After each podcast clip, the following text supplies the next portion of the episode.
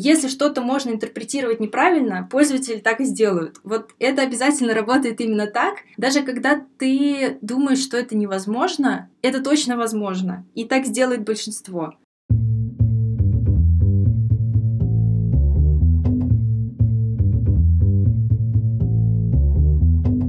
Привет, я Юра Агеев, и это 183 выпуск подкаста Make Sense. Вместе с гостями подкаста мы говорим о том, что играет важную роль при создании и развитии продуктов. Люди, идеи, деньги, инструменты и практики. И сегодня мой собеседник Маргарита Хохлова. Мы поговорим о профессии UX-редактора и почему она стала популярной в последнее время.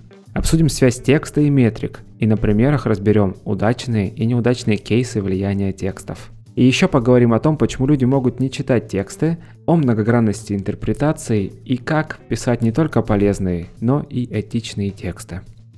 Подкаст выходит при поддержке конференции по менеджменту продуктов Product Sense и сервиса Product Sense Academy. Наша следующая конференция состоится 25 и 26 апреля 2022 года в Москве и онлайн. Билеты уже в продаже. Маргарита, привет! Привет. Расскажи немного про себя, пожалуйста. Я работаю контент-стратегом в профи уже три с половиной года, отвечаю за все тексты в продукте, но в основном занимаюсь интерфейсными текстами, потому что это сфера, которая мне интереснее всего. И в прошлом году запустила курс Яндекс Практикум про тексты в интерфейсах. В общем, все, что написано в интерфейсах и на кнопочках, это моя сфера интересов сейчас. Классно. Я правильно понимаю, что это называется UX-редактура? Это называется как угодно на самом деле. Но по сути, да, наверное, это UX-редактура. Моя позиция называется контент-стратег, что в целом вообще непонятный термин, и в него вкладываю все что угодно. Но, наверное, да, самый распространенный термин это UX-редактор, UX-копирайтер, UX-писатель. В общем, очень много разных терминов. Никто толком не знает, что они значат, и очень забавно, когда кто-нибудь э, спрашивает, в чем разница между UX-редактором и UX-копирайтером, и смотрит на меня так, как будто ответ на этот вопрос действительно существует. В общем, термины сейчас смешанные, но, наверное, да, будет правильно сказать, что я UX-редактор, ну и руковожу командой UX-редакторов в профи. Слушай, давай вот как раз поговорим, а почему это вообще важно? Ну, тексты, что люди прочитают же, все равно поймут, что делать. А, там есть иконки еще, стрелки обычные какие-то и так далее. Ну, почему вообще это вдруг стало важным? Или это всегда было важным?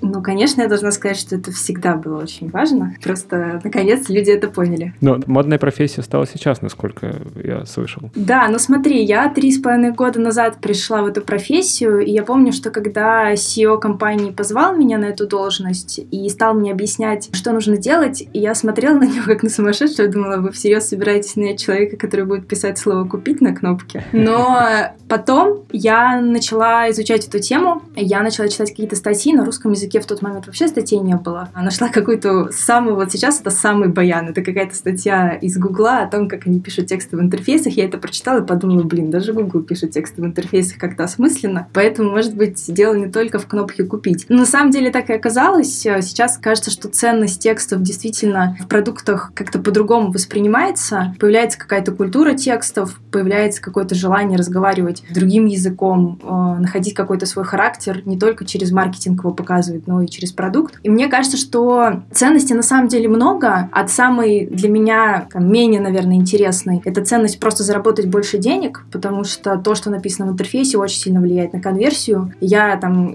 из тех людей, кто иногда ходит просто по продуктам, видит, что кнопка называется каким-то образом, я знаю, что эта кнопка 100% плохо работает, я даже там могу написать команде и сказать, что поменяйте кнопку и не благодарите, я вам немножечко денежек вот сейчас принесла просто. То есть со временем ты просто понимаешь какие какие-то принципы, которые действительно влияют на конверсию. А это прикольно, это прикольно для продуктов, это прикольно для бизнеса. Для меня, наверное, как для UX-редактора и вообще для человека, который там больше думает все-таки про пользовательский опыт, для меня интересно выстраивать коммуникацию с пользователем на каком-то осмысленном уровне. Никогда это там 10 разных человек пишут то, что им пришло в голову, с разной интонацией, с разными посылами. Мне кажется очень важным, чтобы продукты звучали консистентно и создавали какое-то единое сообщение для пользователя. И сейчас, опять же, мне кажется, что это тоже влияет и в том числе на бизнес очень сильно, потому что рынки стали суперконкурентными, и подход «да у нас все равно купят», он уже как бы не работает, и если ты пишешь э, что-то непонятное или ты просто там хамишь в интерфейсе, к сожалению, до сих пор такое часто встречается, ну, наверное, пользователь какие-то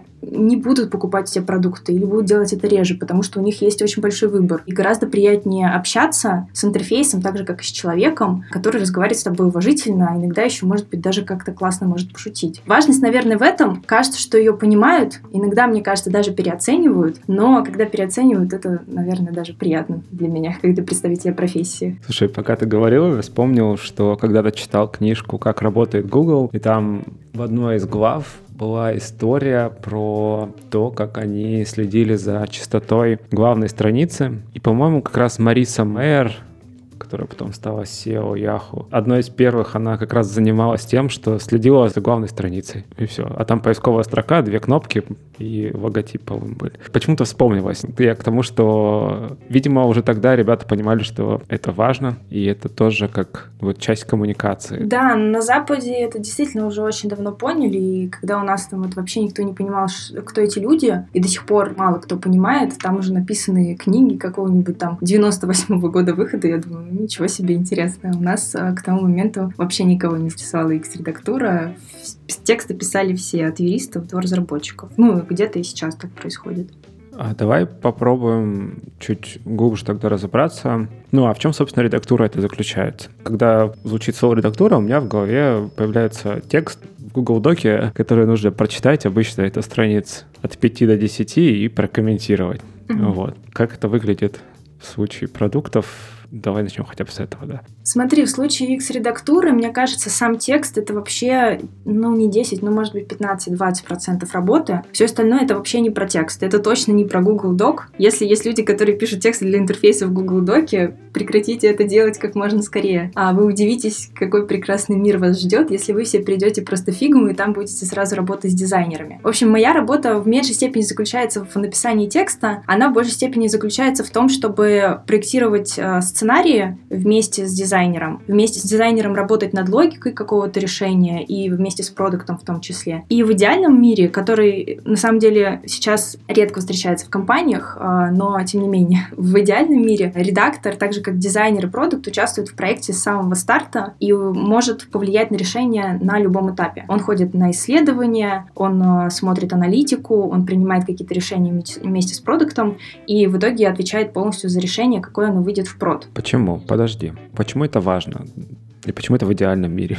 А, в идеальном мире, потому что, как ты сказал, восприятие редактора у многих примерно такое. Мы что-то напишем, много текста, а потом в конце принесем тебе. В лучшем случае принесем. В худшем случае ты увидишь это на проде и потеряешь последнюю нервную клетку. Такое, наверное, реже встречается уже все-таки, но очень часто тексты приносят на финальном этапе, и это очень плохая практика, потому что в таком случае ценность UX-редактора, она минимальна. UX-редактор вообще человек, который стоит довольно дорого. И нанимать UX-редактора э, для того, чтобы он выполнял, по сути, функцию корректора, это странно. Корректор может за 10 тысяч в месяц вам все вычитывать и править буквы. А UX-редактор — это человек, который очень хорошо разбирается в пользовательском опыте, в идеале. А это человек, который хорошо разбирается в психологии пользователей и у которого очень сильный скилл логики, именно построения сценариев. Поэтому здесь UX-редактор принимает решение, на каком этапе какую информацию пользователь должен знать, почему не нужно на него вывалить все сразу, как это дать а, какими-то порциями, как это объяснить максимально коротко. UX-редактор может принять решение, какую информацию мы вообще должны рассказать пользователю, а какая должна остаться у нас под капотом, просто потому что пользователь, например, не может это воспринять. Это какой-то сложный процесс. Очень часто в продуктах много каких-то историй из-под капота вытаскивают в интерфейс большими текстами, которые никто не читает или просто не может их осознать. Вот UX-редактор — это человек, который влияет на то, как будет выглядеть продукт и на то, как пользователь вообще будет проходить по этому сценарию. Поэтому очень важно его привлекать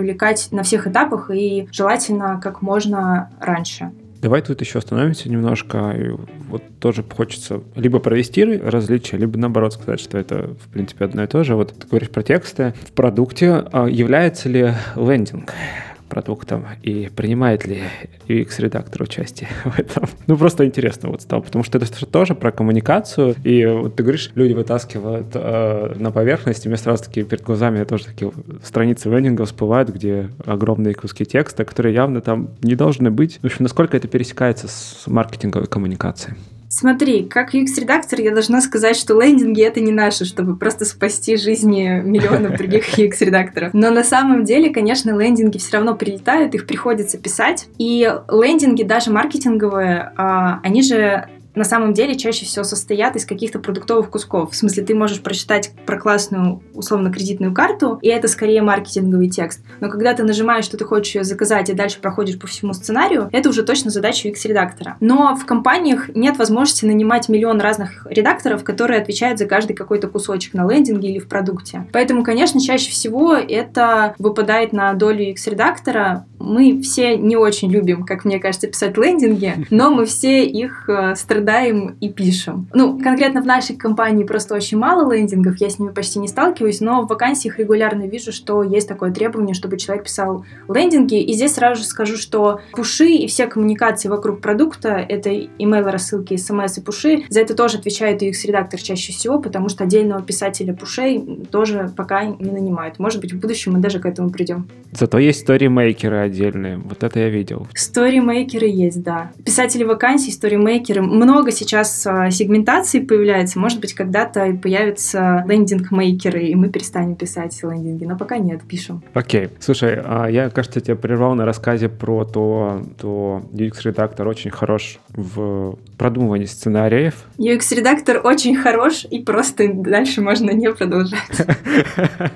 Ну, в общем, да, речь шла про сценарии. Давай тут тоже, кажется, было бы интересно остановиться. О каких сценариях идет речь? Опять же, моя первая ассоциация, возможно, потому что вот из продуктового бэкграунда, это какой-то customer journey, в котором рассматриваются варианты использования продукта, как человек приходит, что он там внутри делает. Речь про эти сценарии или какие-то другие? Да, ну смотри, здесь э, сценарий зависит от того, о каком продукте речь. Условно, если мы, например, запускаем вообще какое-то новое решение, например, в профи мы начинаем предлагать услуги B2B, которых раньше никогда не было. Чтобы понять вообще, нужна ли эта услуга и с каким запросом пользователь приходит, мы начинаем исследование еще до появления какого-либо интерфейса и до появления сценария интерфейсного. Это просто сценарий как бы пользовательский, а зачем он приходит, с каким намерением, чего он хочет получить. Это одно исследование. Здесь UX-редактор на самом деле тоже может быть полезен, но скорее просто для контекста. Но вот а, основная работа редактора, наверное, заключается именно в том, когда мы уже строим сценарий, как он будет выглядеть в интерфейсе. Например, мы делаем отзывы а, на специалистов или на клиентов, и мы знаем, что точка входа вот такая, заказ выполнен, и с этого момента там появляется кнопка «Оставить отзыв». И вот дальше все экраны, как это будет выглядеть, как мы будем спрашивать отзыв, как мы будем давать подсказки, что там написать. А здесь уже включается UX-редактор, и он прорабатывает весь этот сценарий. Ну, иногда это какие-то короткие штуки, типа три экрана. Иногда это может быть там, не знаю, новая система оплаты, которая пронизывает вообще весь продукт, и там могут быть десятки экранов. И наша задача объяснять, как там эта система оплаты работает, в какой момент будет списание. Здесь же прорабатывать сразу, какие коммуникации должны уходить. То есть это не просто коммуникация внутри продукта. Если я знаю, что это касается условно там списания денег, я должна понять, на каком этапе, в какое время мы должны отправить сообщение пользователю и предупредить о том, что мы спишем деньги, в какой момент я должна отправить предупреждение о том, что там у него какая-то задолженность есть. В общем, это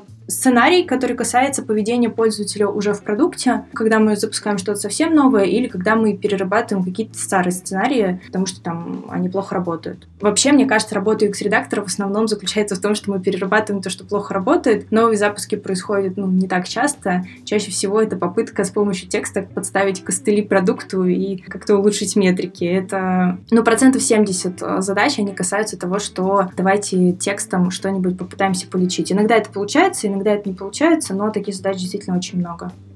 Какая вот связь с проектированием интерфейса? Опять же, да, есть дизайнеры же еще, есть проектировщики, прям, которые ну, вот макеты рисуют. Я даже не знаю, как они сейчас называются, если честно. Ну, смотри, а, с дизайнером Работа может быть выстроена по-разному. Иногда дизайнер действительно приносит уже какие-то сырые макеты, в которых написаны какие-то тексты. Часто это просто текст э, в стиле «здесь будет текст про то-то», но это не самый классный вариант. Самый классный вариант, когда э, дизайнер и редактор садятся вместе и вообще продумывают логику, как будут выглядеть разные блоки, где должна быть кнопка, где должна быть какая-то ссылка, как должны быть экраны связаны между собой. Редактор и дизайнер прорабатывают все какие-то корнер-кейсы, куда может попасть пользователь. А, то есть выстраивают все эти ответвления и также прорисовывает вместе с а, дизайнером эти экраны. Но, конечно, редактору не обязательно уметь рисовать, но в идеале редактор может быть человеком, который в фигме простые какие-то экраны может набросать просто для того, чтобы показать какую-то иерархию. Условно говоря, там у нас есть определенные паттерны чтения, у всех людей есть определенные паттерны чтения. Не всегда дизайнеры круто в этом разбираются, и из-за этого организация информации там на экране или в целом сценарии, она может э, быть не оптимальная. И здесь приходит редактор и рассказывает о том, что здесь нужно вот это нарисовать вот так, и это поставить наверх, а это поставить вниз, потому что именно так работает психология человека, и именно так мы читаем интерфейсы. То есть это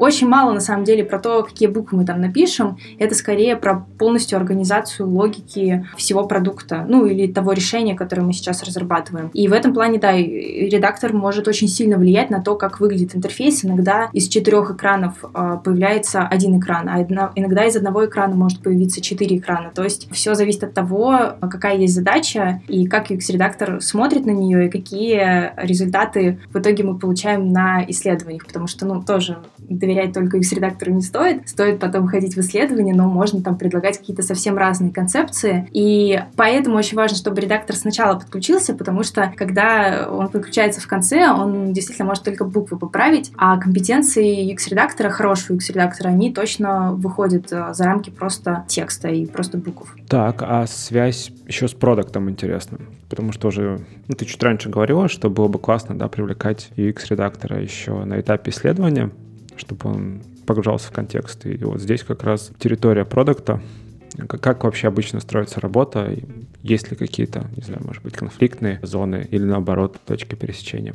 Классный вопрос, особенно про конфликтные зоны. Вообще, конфликтные зоны и UX-редактор — это вещи, на мой взгляд, неразделимые, просто потому что чаще всего ты приходишь в компанию и являешься человеком, которого непонятно как зовут и непонятно, что он делает. UX-редактор недавно появился, поэтому опыта взаимодействия с такими людьми в целом в командах очень мало. И когда ты красивый приходишь и говоришь, что сейчас будешь писать классные тексты, ценность не очень ясна. И конфликты бывают и с дизайнерами, и с продуктами, потому что какое-то время просто нужно а, завоевывать свое право на существование и доказывать свою ценность. А желательно это делать не агрессивными методами, иначе твои тексты так дальше никому не будут нужны. Будешь как э, корректор сидеть, буквы учитывать.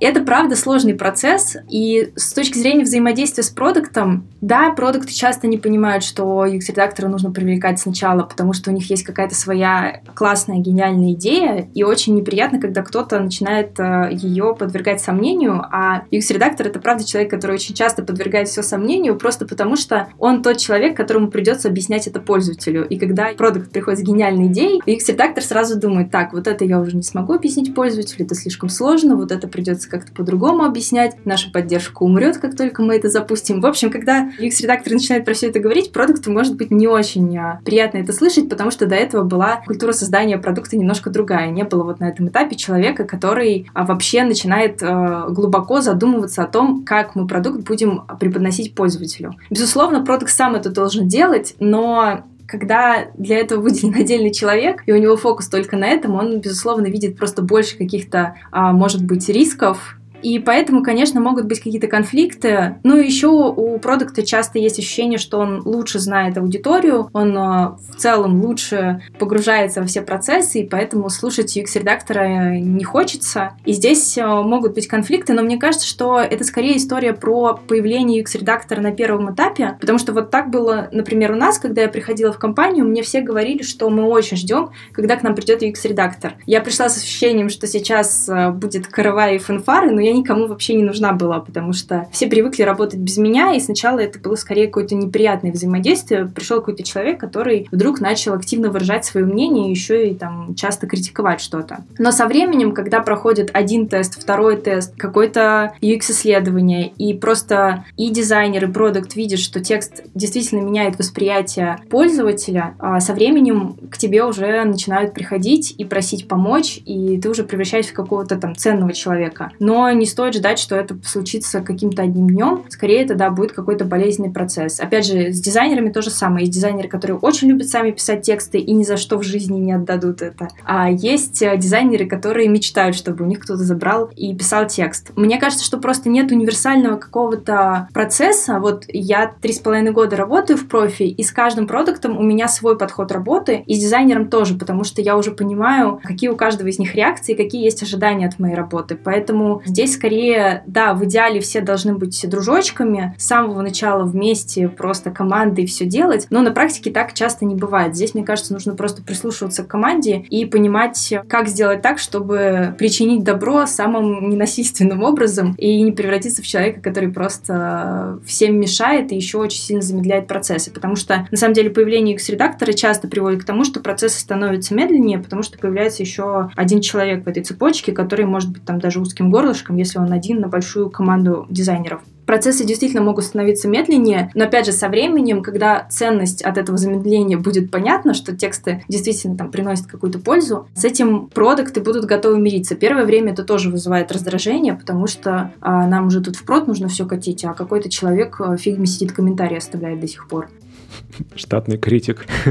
Хорошо, а давай к примерам перейдем. Очень интересно послушать. И предлагаю начать, наверное, с примеров, когда текст сломал что-то. Я успокаиваю себя тем, что часто текст что-то ломает, но мы об этом просто никогда не узнаем.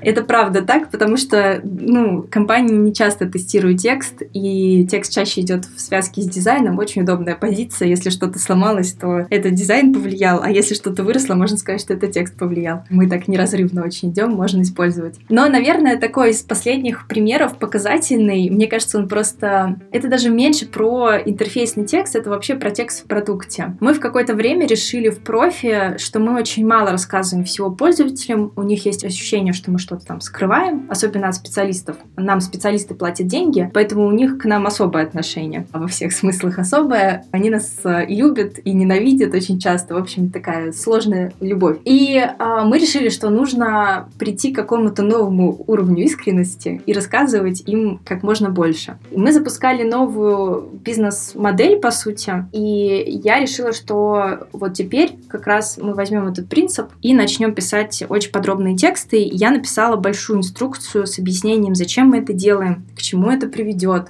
как этим пользоваться. Там было, наверное, листа 4 текста. Я очень гордилась этим материалом, потому что мне казалось, что вот сейчас пользователь наконец оценит, что мы искренне вышли и рассказали обо всех причинах, вообще всем, что находится внутри продукта. Это не был отдельный лендинг, это был просто что-то вроде фака о том, что мы сделали. Когда мы это выкатили и отправили это пользователям, сначала казалось, что все нормально, а потом через какое-то время мы посмотрели аналитику и поняли, что довольно значительная часть аудитории для нас просто вообще перестали пользоваться продуктом. Просто они замерли и как будто ничего не делают. Мы решили прозвонить этих людей а, оказалось, что они увидели этот документ и так сильно испугались, что он такой большой, что они решили, что мы сделали что-то настолько страшное и ужасное, что они лучше будут просто ничего не делать какое-то время и посмотрят, как будет, что будет происходить с другими, чтобы как-то успокоиться. В общем, они были не готовы глубоко вникать в этот документ, но сам его размер их так фрустрировал, что они просто там на несколько недель выпали из использования продукта. Блин. И это был для меня классный урок о том, что во всем нужно, конечно, конечно, знать меру. И это, знаешь, очень забавно, потому что вообще-то я очень много читаю про психологию, очень много читаю исследований, и буквально там месяц назад, наверное, я писала в телеграм-канал пост о том, что там был такой эксперимент, что людям давали две инструкции к использованию смартфона, и потом спрашивали, как они себя чувствуют. И вот люди, которые читали очень большую инструкцию, они говорили, что им было страшно начинать пользоваться телефоном, потому что казалось, что они никогда не справятся с этим телефоном, что он очень сложный. Я прочитала это,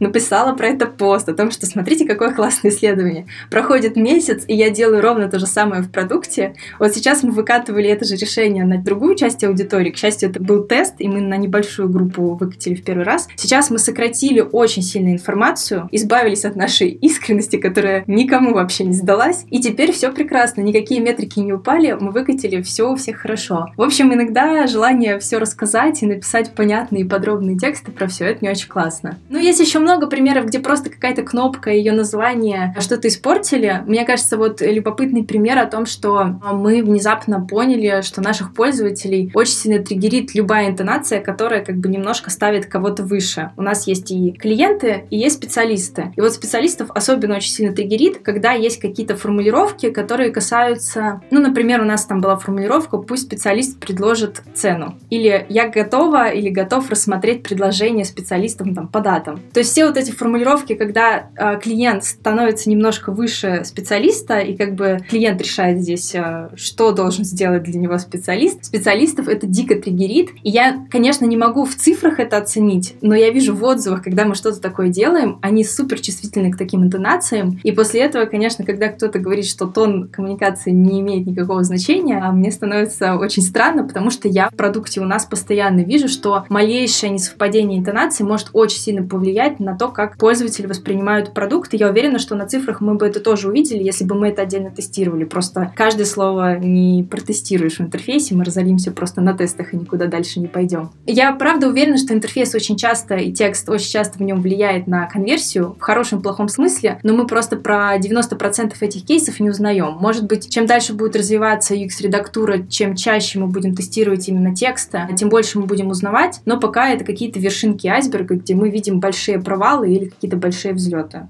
Угу. Как бы, знаешь, следующий тогда вопрос вот про... Ну, ты вот привела пример с большой инструкцией. Получается, что люди, в принципе, так и не прочитали. Они увидели, что она большая. Ну, кто-то, наверное, прочитал. Но в целом есть же тенденция, не помню, где, по-моему, даже у нас на конференции на Sense выступали с рассказом, я не помню точно цифры, но, короче, много людей не читают тексты, а скимят, то есть сканируют, по сути глазами пробегают. Тут тогда вопрос, да, вот а вообще тексты читают? И следующий вопрос вот э, с интерпретацией того, что прочитано, если все-таки они прочитали, она же очень индивидуальна. Как быть? Да, все так. Смотри, по поводу читают тексты или не читают. Очень сильно зависит от контекста. Справку какую-то большую, конечно, никто не пойдет читать. В продукте тексты чаще всего читают, потому что они редко бывают большими. Но если касается каких-то лендингов или больших блоков текста, которые что-то объясняют, здесь, правда, очень сильно зависит от того, в каком контексте и какая задача у пользователя. Условно говоря, у нас, например, в продукте есть услуги, например, устранение засора. Я вижу на исследованиях, что никто не читает, что это за услуга, как ее будут оказывать, какие есть гарантии. Ну, как бы людям просто неинтересно. Им нужно, чтобы кто-то пришел и сделал, без разницы в целом кто.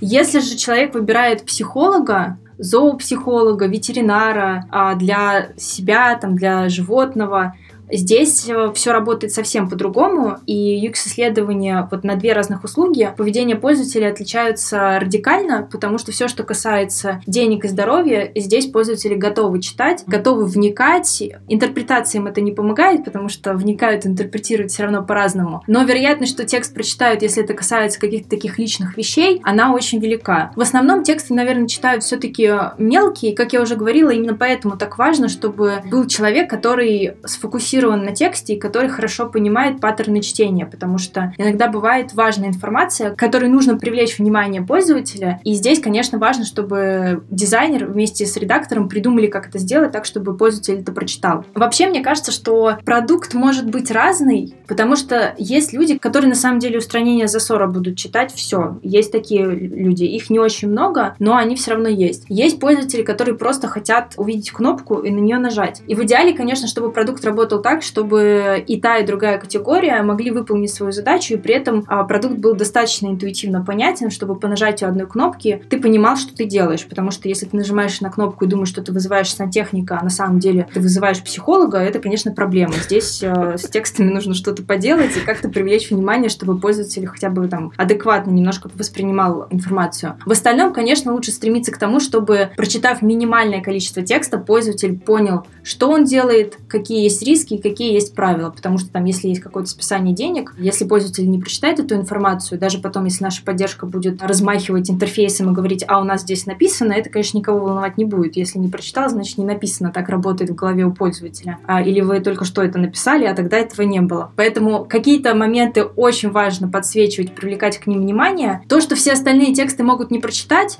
ну, мне кажется, это нужно просто признать, и я не думаю, что какие-то редакторы а, испытывают творческий кризис от того, что что там их текст не прочли до каждой буковки, а просто просканировали. Ну да, просто такая сейчас реальность. Важно хорошо понимать, какие тексты максимально значимые и их доносить до пользователя. Что касается интерпретации, здесь вообще все очень сложно. Здесь работает такое правило. Если что-то можно интерпретировать неправильно, пользователи так и сделают. Вот это обязательно работает именно так. Даже когда ты думаешь, что это невозможно, это точно возможно. И так сделает большинство. Недавно вот как раз тоже запуск был новой модели оплаты, И там было... Раньше у нас все специалисты работали по одной модели. Теперь мы сделали, чтобы специалисты могли выбирать, как им удобнее оплачивать заказы. И когда я делала этот интерфейс вместе с дизайнером, в какой-то момент кто-то, я не помню, наверное, продукт пришел и сказал, а давайте прямо напишем, что вы платите или за это, или за это. Я говорю, ну, ребят, ну из интерфейса понятно, что ты выбираешь либо одно, либо другое, ты два даже выбрать не можешь. А Яндекс Такси же не пишет, что ты платишь либо за комфорт, либо за эконом, когда едешь на одной машине, сказала я, с полной уверенностью, что,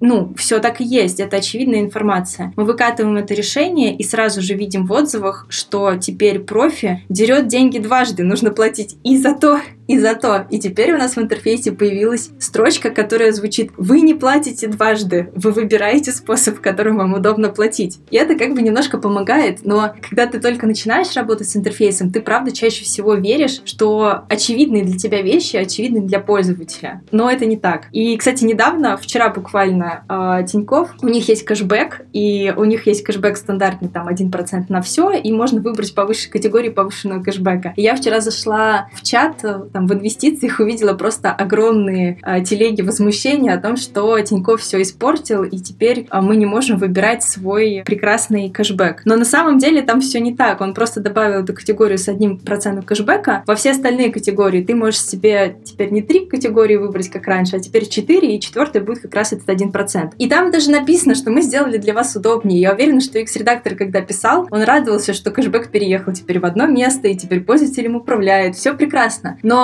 если пользователь видит что-то, что касается денег, у него базовое ощущение, что его хотят обмануть. Триггер, пелена на глазах. Да, его всегда хотят обмануть. Это удивительно. Мы можем перекрасить кнопку в приложении, и у нас обязательно найдутся специалисты, которые напишут, под шумок еще и цены повысили. Мы их вообще не трогали. Но как только ты хоть что-то меняешь в интерфейсе, у людей сразу есть ощущение, что вообще-то, наверное, под шумок что-то сделали еще. Ну, может быть, это наш такой менталитет с недоверием недоверием. Но, к сожалению, так правда работает. Поэтому все, что касается, наверное, денег, там нужно объяснять так, когда уже невозможно по-другому воспринимать. То есть, если ты выбираешь только один тариф, за что платить, лучше так словами написать, даже если кажется, что это перегружает интерфейс, делает его некрасивым. Но люди, к сожалению, правда не понимают, особенно если речь касается каких-то массовых продуктов, где пользователи могут вообще очень плохо говорить на русском языке. А у нас, например, пользователи, мы проводили там опросы, многие пользователи не знают, что такое скриншот, многие пользователи не знают, что такое пуш, и многие другие вещи, которые мы, вот я и люди в моем Фейсбуке Фейсбуке, они точно их постоянно используют, и я, находясь в своем пузыре, могу подумать, что это очевидно, пояснять не нужно, все интерпретируют это правильно. Потом к нам приходит специалист и спрашивает, как ему настроить пушап. Но как бы ты пытаешься держать лицо просто в этот момент и понимать, что проблема вообще не в нем. Проблема в том, что ты в своем пузырике используешь слово пуш и думаешь, что все его понимают. А потом звонишь э, бабушке, и бабушка тоже не знает, что это такое, и начинаешь немножечко прозревать. Поэтому интерпретация сложная штука. Наверное, угадать их все невозможно, но если поближе к пользователям держаться и больше с ними общаться,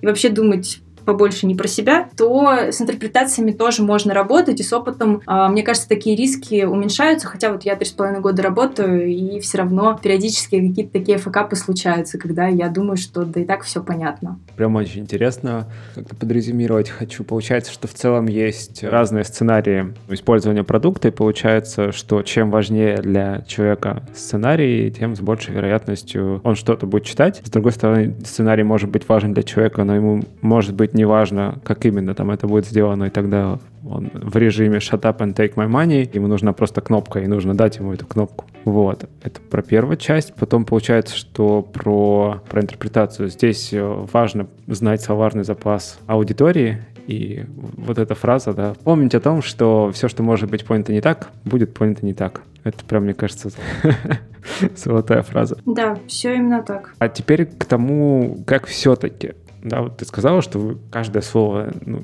сложно протестировать, а можно ли все равно как-то попытаться проверить и или предсказать, на какие метрики там это может оказать влияние вообще, с чем-то связано, ну то есть вот как-то оцифровать. Да, смотри, можно, конечно. Опять же, зависит от компании. У каждой компании свои возможности, какая-то своя культура тестирования продуктов. У кого-то есть крутые UX-лаборатории, кто-то коридорки может только позволить себе провести. Но любой из этих методов лучше, чем ничего.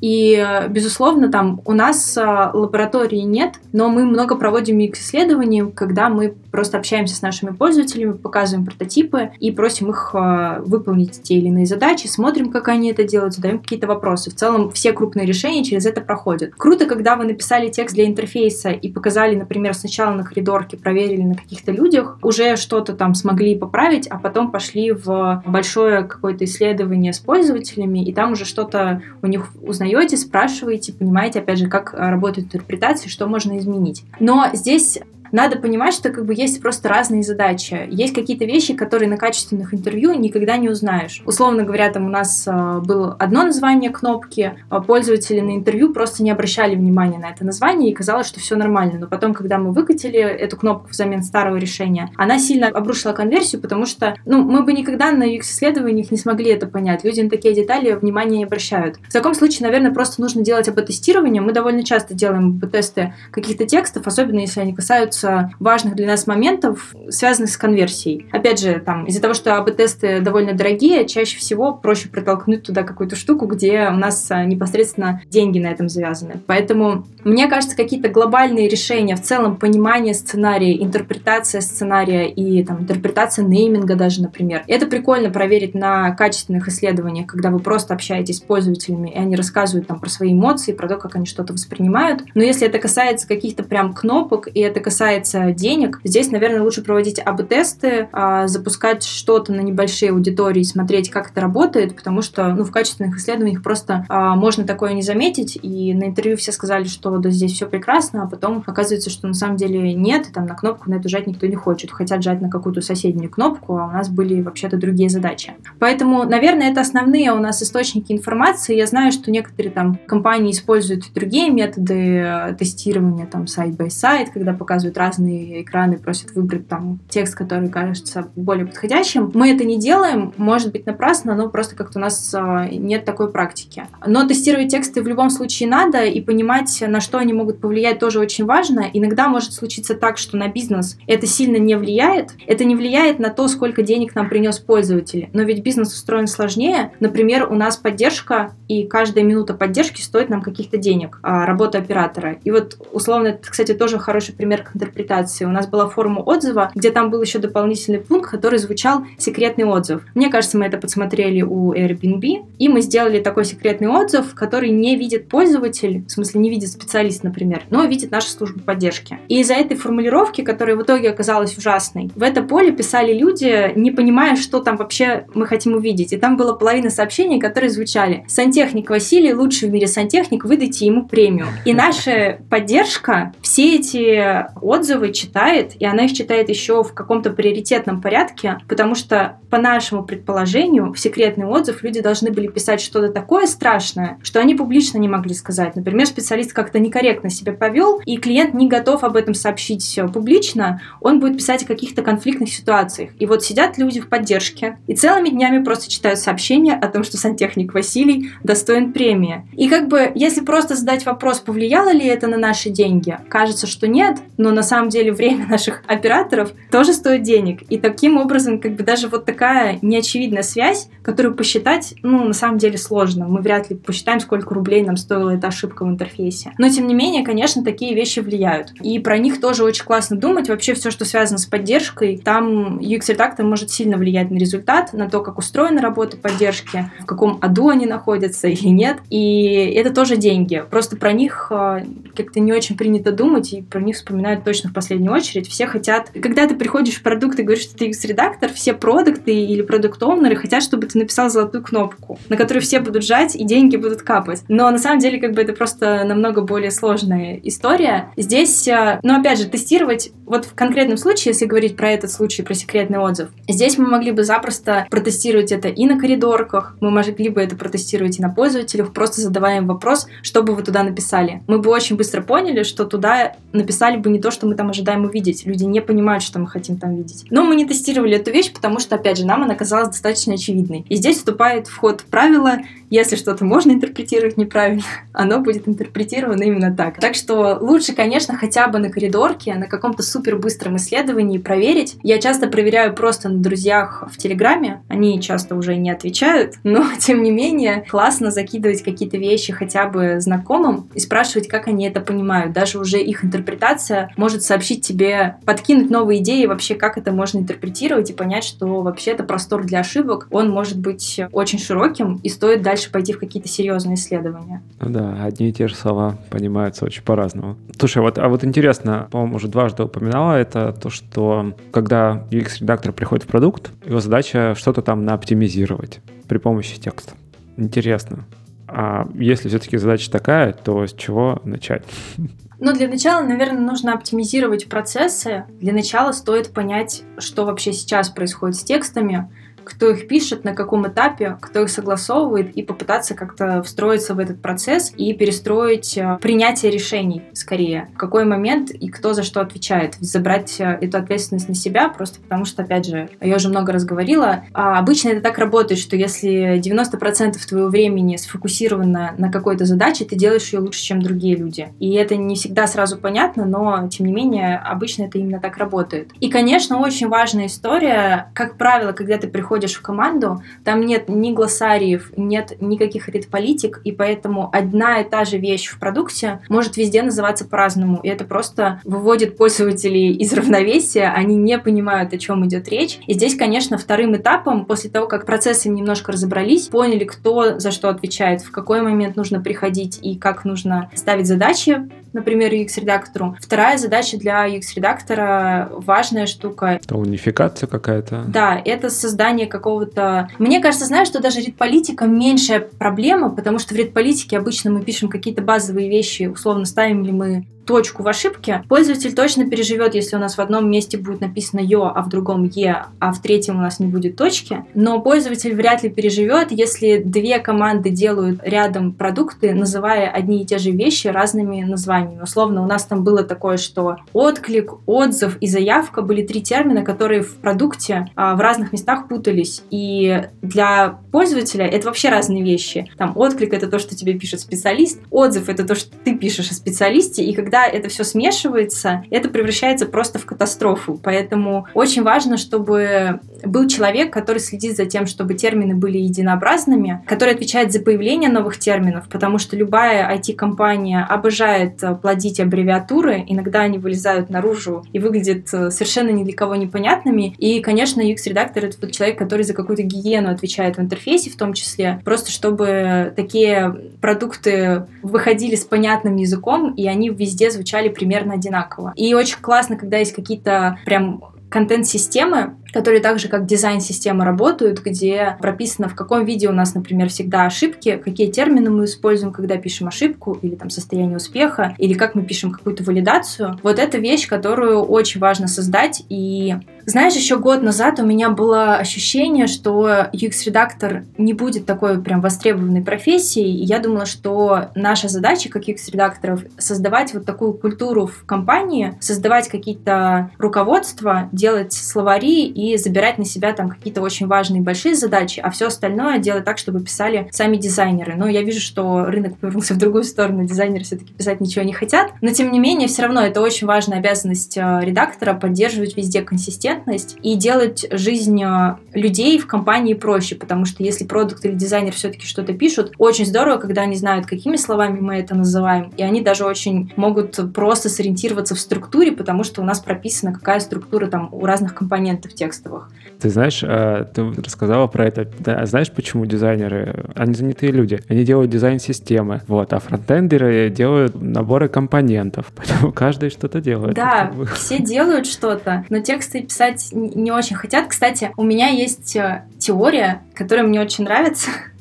Мне кажется, что тексты, конечно, просто могут спасти мир. А если подробнее, то я правда считаю, что должны быть какие-то писательские практики для продуктов, наверное, в основном. Потому что именно текст, на мой взгляд, это очень крутой способ проверить, а не фигню ли ты сделал. Потому что как только ты пытаешься описать словами то, что ты сделал, все нелогичные штуки, все какие-то стрёмные решения, они сразу вылезают. Ты просто не можешь это описать. Ты просто пытаешься это сформулировать, а это не формулируется. Да-да-да. Вот в одном из подкастов у нас был товарищ э, из Амазона, и вот он как раз рассказал про Amazon Writing Style, по-моему, что-то типа того. То есть там у них прям при устройстве на работу менеджером ты должен пройти э, сколько-то недельный курс по письму то есть по способу оформления мыслей и идей и коммуникации внутри компании. Одна из задач, это как раз вот то, о чем ты говоришь, это чтобы отфильтровывать э, при помощи выкладывания мыслей на бумагу всякую хрень. Да, это правда очень классная штука. Я не знаю, если где-то это в России, я периодически прошу. У нас раньше как было, просто продукт ставит задачу, и ты дальше идешь что-то писать. Сейчас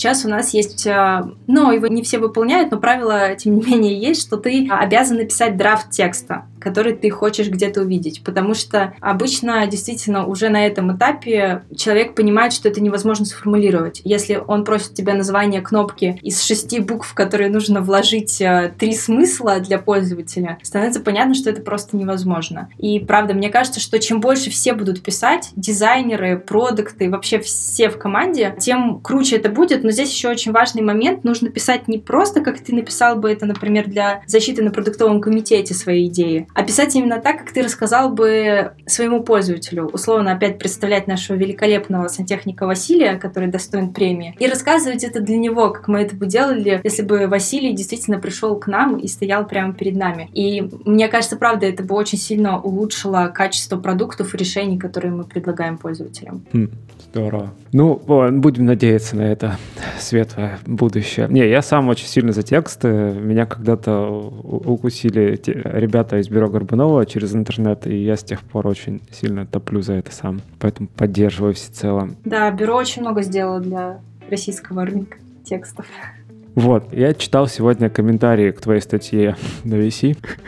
Все-таки я зашел прочитать их. Очень смешно. А, а статья «Как UX-дизайнерам и редакторам да, писать уместный и этичный текст». Ну, в общем, в комментариях, правда, там резонанс такой. А, я прям, короче, порадовался. Люди, там пошла мысль, как думаешь, почему такой отклик? Ну, потому что скрепы, скрепы пошатнулись. Скрепы. Ну, Просто нет, мне кажется, что я ожидала такую реакцию. Я готовилась к, к выходу этой статьи моральной. Я понимала, что будет примерно так, потому что, ну, у нас сейчас такой период болезненный, переходный, на мой взгляд, который неизбежен, и он всегда происходит через какие-то конфликты и какие-то острые углы, потому что повестка очень сильно меняется. Действительно, вопросы этики стали намного более актуальными, мы постоянно видим в Фейсбуке, что кто-то на что-то обиделся, и для каких-то людей это норма, и кто-то поддерживает тех, кто обижается. Кто-то считает, что они так делать не должны, потому что раньше было по-другому. Здесь еще, конечно, повестка, что это все загнивающий Запад э, нам подкидывает и вообще... Жили нормально, и не надо начинать от этого. Да, и не надо вот это вот начинать. Вы тут обижаетесь, что вас толстыми называют, или вы обижаетесь, что у вас тут э, женщин вообще нет нигде не представлено в интерфейсе. Не, не ваше дело. Пусть будет как было. Я понимаю эту позицию, потому что любые перемены, они не очень приятные. Ты вчера писал какой-то текст в интерфейсе, и все было хорошо, а сегодня ты пишешь какой-то текст, и тебя за это захейтили. Ну, конечно, ты не хочешь, чтобы так происходило. Пусть будет лучше так, как было раньше. Но время меняется, и опять же, я уже говорила о том, что выбор интерфейсов и выбор продуктов сейчас такой огромный, что просто глупо не обращать на это внимание. Понятно, что есть какие-то продукты, которые почти монополия, и ими не перестанут пользоваться практически, что бы они там ни написали. Но, тем не менее, мне кажется, очень важно обращать на это внимание, и со временем все-таки требования будут расти, и очень классно не отгораживаться от них и кричать, что это только дураки такие статьи пишут, как в этих комментариях, а все-таки пытаться прислушаться и понять, э, почему такие вопросы вызывают э, много резонанса. Мне кажется так. Давай тезисно попробуем сформулировать основные положения, так скажем, статьи. Тезисно. Наверное, там я начинала про то, что я писала о гендере. Я знала, что как только ты произносишь слово гендер, тебе в ответ кричат феминистка. Дальше разговор не клеится. Я вообще не говорила там ничего про феминитивы, и я не топлю за феминитивы. Мне кажется, мы к этому не готовы, и даже не хочется там об этом сильно рассуждать. Я лишь говорила о том, что у нас в интерфейсах очень много гендерно не нейтральных формулировок. Например, там «я купил», ну и прочее. Везде, где мужской род, нет женского окончания, либо оно используется в скобочках скобочках, как второстепенный вариант. И это тоже неправильно. Это, во-первых, выглядит очень странно. Во-вторых, э, просто непонятно, почему бы не подобрать гендерно-нейтральный вариант, который довольно легко найти во всех ситуациях. Но как бы пользователи, да, не очень это восприняли и подумали, что я про феминитивы говорю. Но